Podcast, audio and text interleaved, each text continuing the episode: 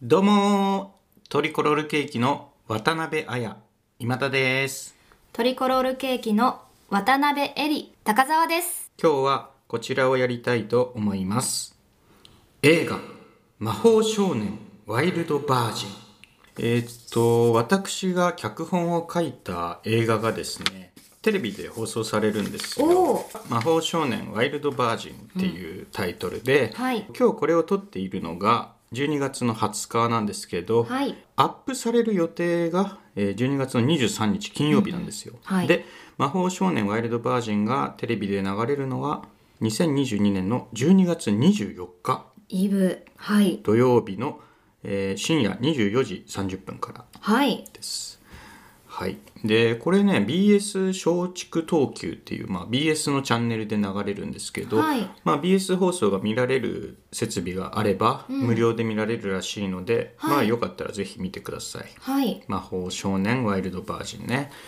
あ DVD も出てるのとあはとい配信でも見られると思うんで、はいまあなんか余裕のある人は見てみてください公開されたのが2019年の12月でして、んまあ3年前かでまあ何度かもうテレビでは配信放送されてて「はいワウワウ」とかねうん私も見ましたあ見た、はいうんどうだったどう傑作でした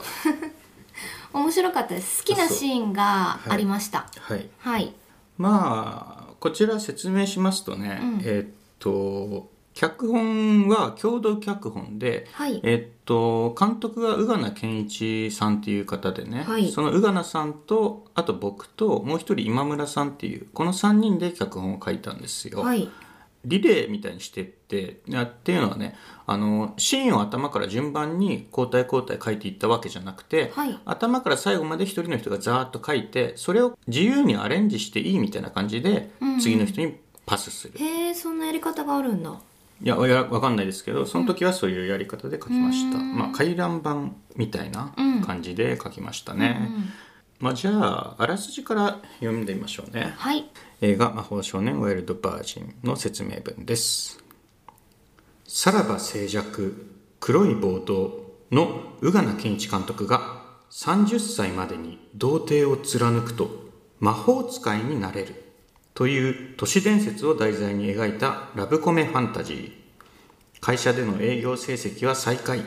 彼女いない歴イコール年齢で29歳にして未だ童貞の星村美紀夫は童貞のまま30歳を迎えると魔法使いになるという都市伝説のせいで会社の後輩たちから魔法使いとバカにされる日々を送っていた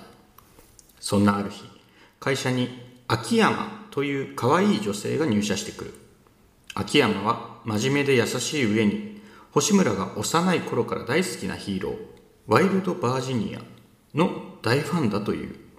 そんな彼女に星村は好意を抱くしかし秋山の歓迎会が開かれた日星村は秋山が上司からセクハラを受けているところを目撃してしまい主人公星村を前野智也ヒロインの秋山を佐野日奈子が演じるほか上司の小池役でカメラを止めるなの浜津孝之伝説の童貞魔法使い高橋役で斎藤匠が出演魔法少年ワイルドバージンという映画のあらすじになります、はいそうねまあ斎藤匠さん出てましたねはいうんまあだから僕は共同脚本の一人として入ったんですよはいなので、まあ、僕が全部書いたわけじゃないんですけど、あの宇賀名さんにまあ誘われてね、はいまあ、脚本チームに入ったんですよ、はいでね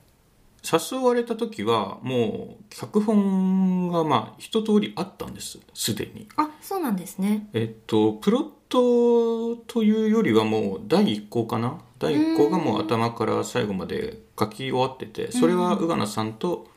まあ、もう一人の脚本家今村さんが2人で書いたやつだったんですけど、はいまあ、それ見てねあもう完成してるじゃないですかってはい思ったんですよ。はいでまあこれ僕も入るのは全然いいんですけどもう完成してるんじゃないですかって言ったらもうこれを叩き台に してもう自由にぶち壊してくださいみたいな感じで言われて、はいまあ、宇賀野さんはその僕が脚本と演出やってる「トリコロールケーキ」の舞台もかなり見てるんで、まはあ、い僕がどういう力を持ってるっていうのは大体把握してうんたので、うんうんまあ、そういう味をどんどん脚本に入れてくださいみたいな風に誘われたんですよね。そうなんですねはい、でその回覧板形式で回ってきた脚本を自由に書き換えたりして、ではい僕が書いたやつはその宇賀名さんと今村さんが自由に書き換える。うんうんでこれをね、まあ、何週かしてたら、まあ、当然起こりうることとして、はいあのーどこを自分が書いたのかもう分からなくなってくるうんあのねこれ初日の上映がねちゃんとスポンサーとかも入ってる、はいちゃんとしたというか、まあ、よくあるロードショー映画で、はいあのー初日が新宿のバルトナインっていう、はいあのまあよく皆さんが行く、うんいわゆる「俺たちのバルトナイン」っていうね、あそこでのね一番でかいスクリーンで、まあ、初日とかは上映してて、はい400席のねだからすごいですねそうすっごいでっかいスクリーンに自分のね、まあ、書いた脚本の作品がかかるっていうのは、まあ、僕見に行って初日、わあすごいって思いまうしんうた、んあと僕出演もしてるんですねこれはい見ましたよそうそううんあーすえーっと不審者って役 ではいあのまあ、な謎のおじさんなんですけど、はい子供とボール遊びして遊ぶみたいな、はい鬼ごっこして遊ぶみたいな役で、うん あ不審者、えーっとその脚本書いてる時にもう不審者って役はあったんですよ、はいでも自分がやるとは思ってなくて はいで書き終わってから宇賀名さんにオファーされて、はいあそうなん僕不審者なんだって思って で衣装合わせとかさ普通するじゃんはい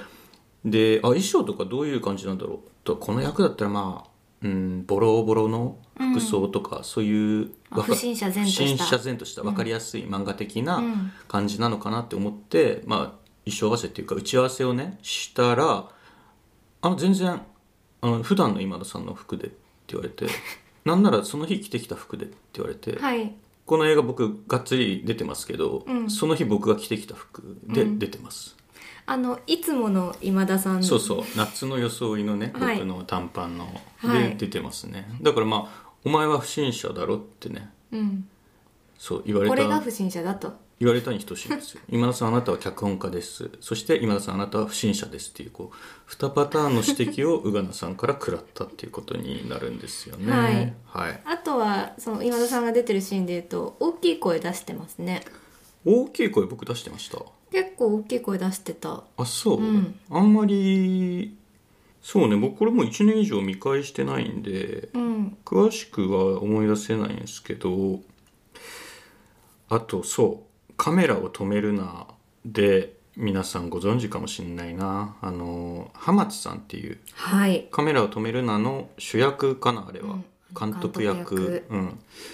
あの人も実は「トリコロールケーキ」に出てて、はいちょうど高澤さんとね親子役でしたよね、はいうん、すごく浜津さんは良かったよねそうですね当時はだからこんなに有名になる前でそうですね本当になんかバイトしてますとかね、うんうんそんな感じまあ今はどうか知らないですけど、うん全然でも浜田さんってすっごいいい人だよね、うんなんかそうですねあの時もね結構無茶なっていうかかなり段取りの多い役だったんだけど、うんうん全然浜田さんは自分ですごい工夫してやってくれてて「はいクマグ熊マ「熊」クマグマ」っていう作品でね、あのちょっと口では説明しにくいっていうか、まあ、伝わるかわかんないんですけど、はいまずイマルが出てくんだよねその「クマグマ」って作品は。はいあでのさんまさんの娘さんのあそうそう IMALU さんがまあ出てきて、うんえーそれはたまたま IMALU さんに似てる女優さんがはいいたんで、まあ、IMALU をもう実在の IMALU としてうん出しまして、うーんちょっと説明難しいんですけどこれがあの孤独で孤独な少女の目にしか映らない IMALU なんだよね、はいうん、もうこの時点でもう分かんないんだけイどマジナリーフレンドのイマルちそゃうんそうイマジナリー IMALU なんだよ ね II なんだよ、うん、はいでさらにその「クマグマ」のクライマックスがそのイマルが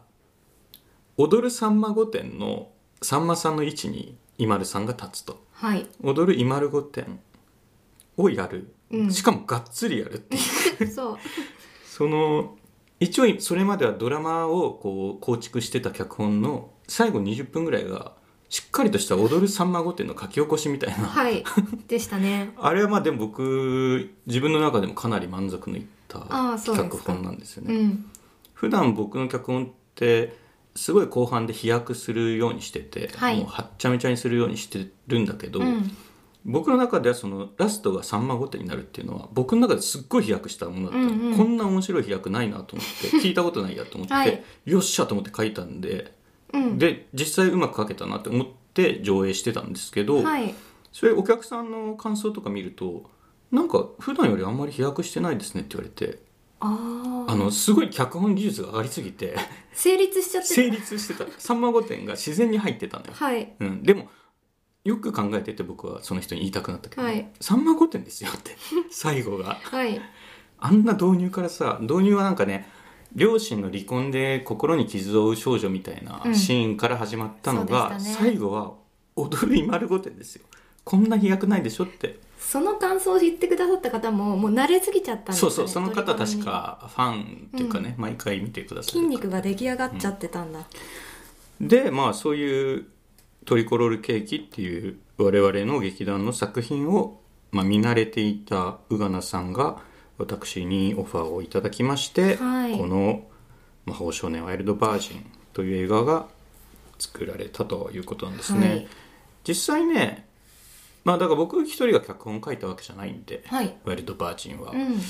僕の作品そのものってわけではないんだけど、はいでも完成したものを見るとねすごくトリコロっぽくて、うんうんなんかラストの、まあ、当時のトリコロだよねあの、うんすごく妙に熱くなるとことか そうですね結構トリコロのクライマックスではねこうみんなで力を揃えてパワーのある演技をするみたいな、はいそれこそ同じセリフを何度も連呼するみたいなのを、とはい当時やってたんだよね、はい5年ぐらい前は。うんでこのワイルドバージンもそうなんですよねまあこれ以上はぜひご覧になっていただいてクライマックス以外にも結構エッセンスを感じるところがそうあります、ね、まあ、僕のセリフとかもまあセリフとかっていうか僕が書いたところもいっぱいありますんで、うんかなり僕っぽくありますただ、はい宇賀名さんっぽくもあるんだよね、うんで宇賀名さんと僕同い年ではい結構まあ趣味もあまりかし合うと思うんでね、全然違和感のない仕上がりでしたはいはい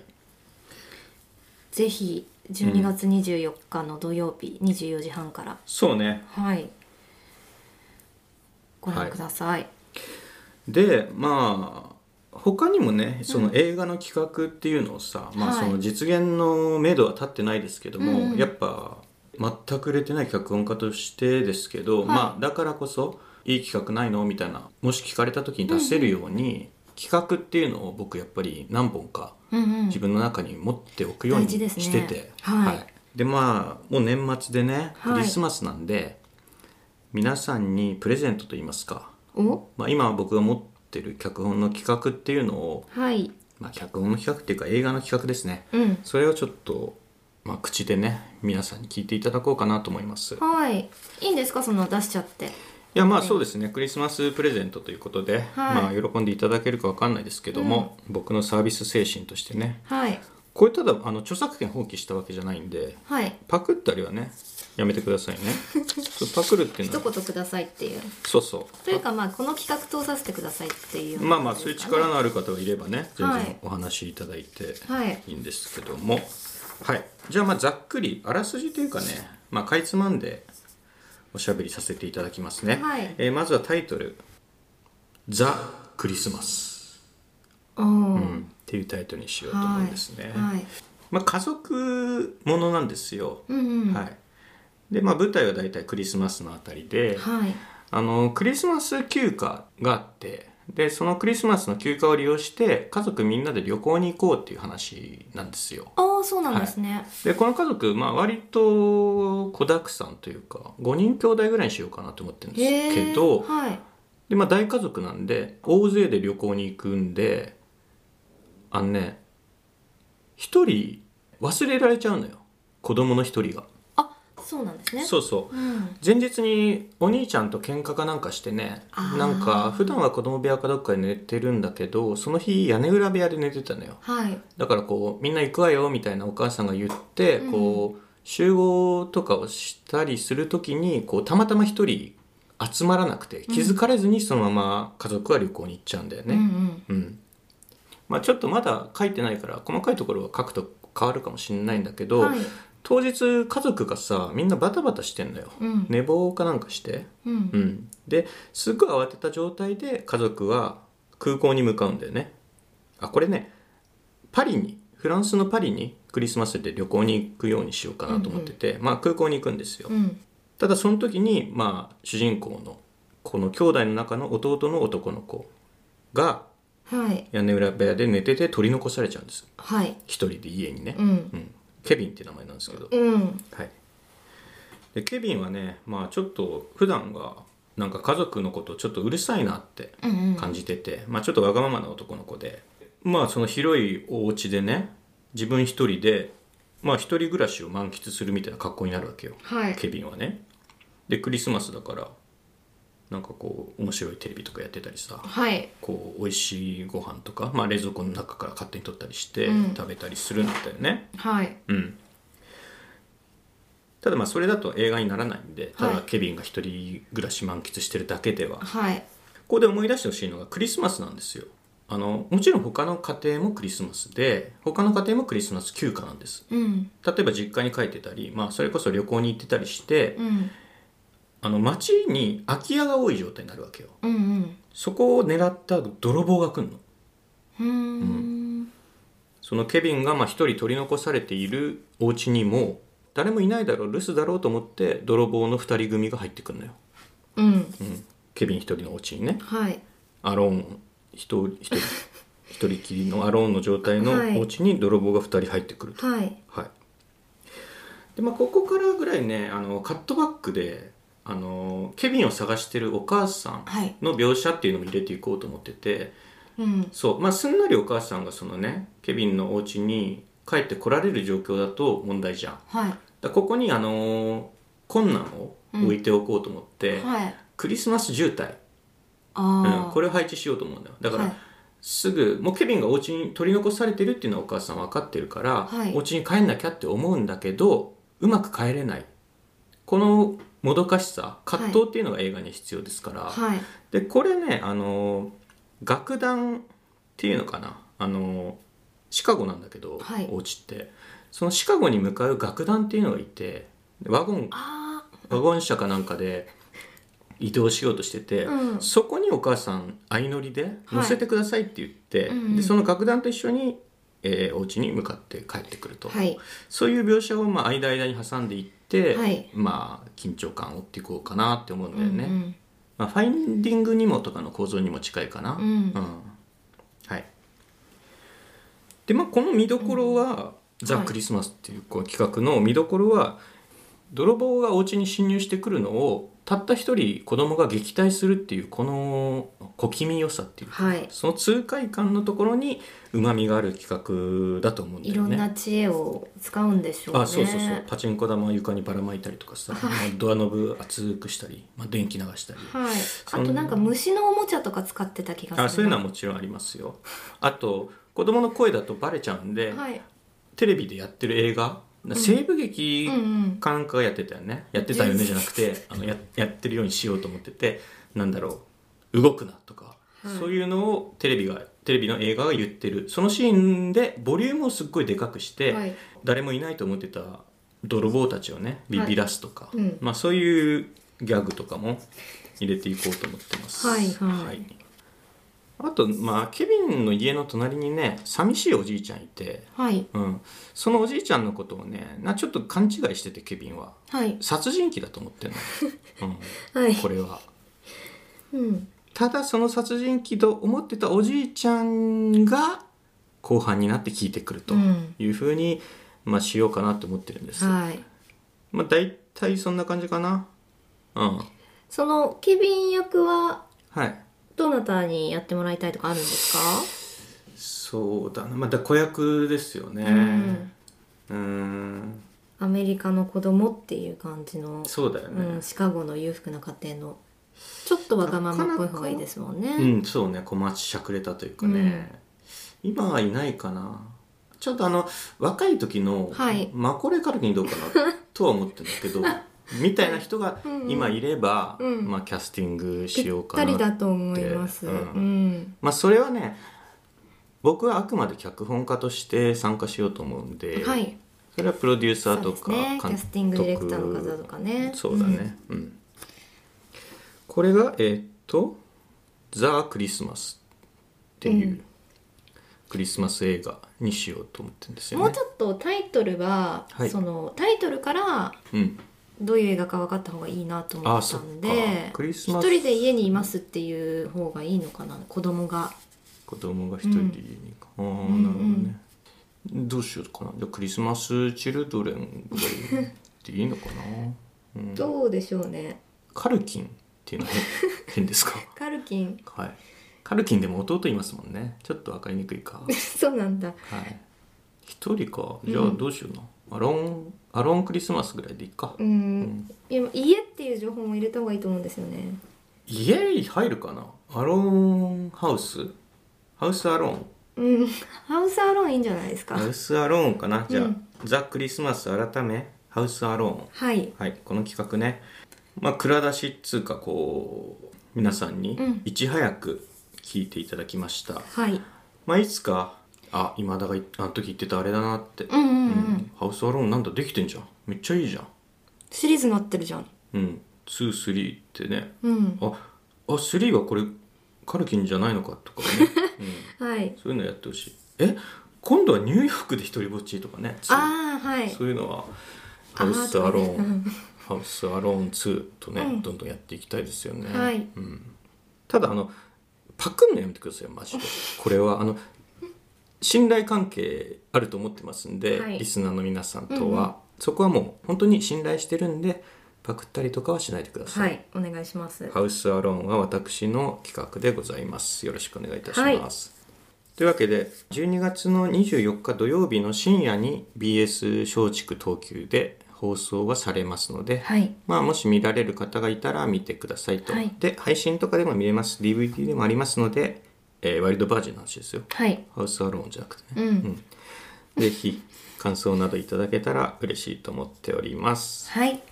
あと宇賀名さんはね精力的に活動してまして、はいつい先日もあのシネマロサで池袋のシネマロサで、うん短編作品「オムニバス」の上映をしてましたねはい本当に宇賀名さんはなんだろう分かりやすい映画も撮るし文芸作品も撮るっうんていうか、まあ、初めてこの間僕見たんですけど、はいまあ、すごいちゃんとしたというかなんていうか、まあちゃんとした映画撮ってますよ宇賀名さんはい、あそうだハウスアローン宇賀名さんに声かけてみるかないいんじゃないですか企画もね彼はするんでちょっとでも僕こだわりあるからな今度は喧嘩になるかもなあそうですワイかルドバージンはすごい和やかに進められたんですけどはいは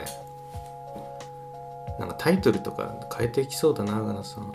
えでも「ハウス・アローン」がいいよねやっぱりうんそう思います、うんオリジナリティが高い よ、はいうん、その組み合わせ見たことないもんハウスがアローンってハウスでアローンかハウスでアロンそうですね、ないよわねかりやすいし、うんないホームでアローンはさ確かあったじゃ んそれじゃないからさはいハウスなんだよねそうですうね、んはいじゃあ映画って本当に素晴らしいもの ですねあとまあこれ早めに聞いてらっしゃる方ははいメリークリスマスということで、うんはいありがとうございましたあざした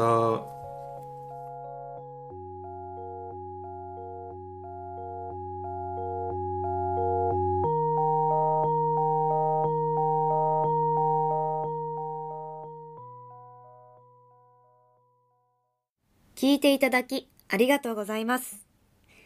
ラジオポトフでは皆さんからのお便り、コーナーへの投稿をお待ちしています。